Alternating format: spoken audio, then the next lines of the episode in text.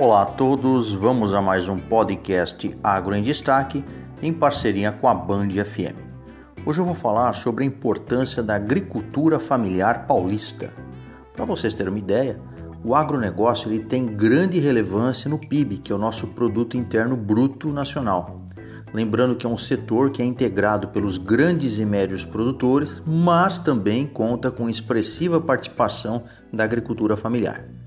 Então, segundo o último censo agropecuário do IBGE, que foi realizado em 2017, mas divulgado em 2019, este modelo ele reúne o maior número de unidades produtivas do país e com um importante papel na segurança alimentar.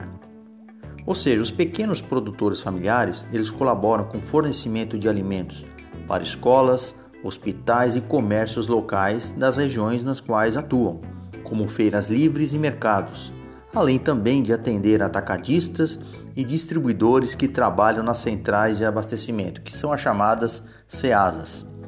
Então, na agricultura familiar, como que funciona o processo de gestão?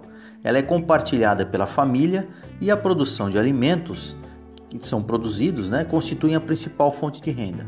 Ou seja, são pequenas áreas produtivas com até quatro módulos fiscais que são variados aí de acordo com cada município. Né? Cada módulo ele pode ter entre 5 e 40 hectares, só para vocês terem uma ideia. Em que a família emprega a sua força de trabalho, faz os seus investimentos, planejamentos, é claro, né, para alcançar uma produção rentável e também ambientalmente sustentável. Além disso, outros critérios também para ser classificado como agricultor familiar incluem no mínimo 50% da renda bruta que seja aí oriunda das atividades econômicas exploradas na propriedade e que não ultrapassem o limite anual de 500 mil reais. Lembrando aí que se permite ao pequeno produtor, no caso, manter empregados permanentes, desde que em número igual ou menor ao de pessoas ocupadas pela família, bem como também a possibilidade de contratar mão de obra temporária. E ainda nesse sentido, o Pronaf é um crédito né, de fortalecimento à agricultura familiar que possui a modalidade de custeio e investimentos que vai fortalecer aí a ampliação, modernização da estrutura da produção rural, destacando aí que no último censo do IBGE, aproximadamente 65% desses estabelecimentos agropecuários paulistas são de agricultura familiar. E lembrando ainda que uma das principais características desse tipo de agricultura, né, na verdade dos pequenos produtores, é levar ao comprador final um produto com atributos diferenciados de qualidade.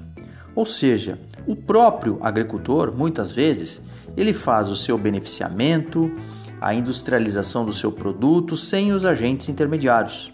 E quando ele não tem condições de realizar esses processos, ele pode se unir a cooperativas ou associações que ofereçam esses serviços, ou seja, a importância da organização coletiva. Enfim, devemos reconhecer o papel da agricultura familiar como uma das mais expressivas na produção dos alimentos que chegam à nossa mesa. Parabéns aos produtores rurais por tanto que fazem para a nossa alimentação de cada dia. Muito obrigado a todos, acompanhem as nossas podcasts e também sigam no canal Produtor com Valor do Instagram. Um agro abraço, professor Omar Sabag, da Unesp de Ilha Solteira.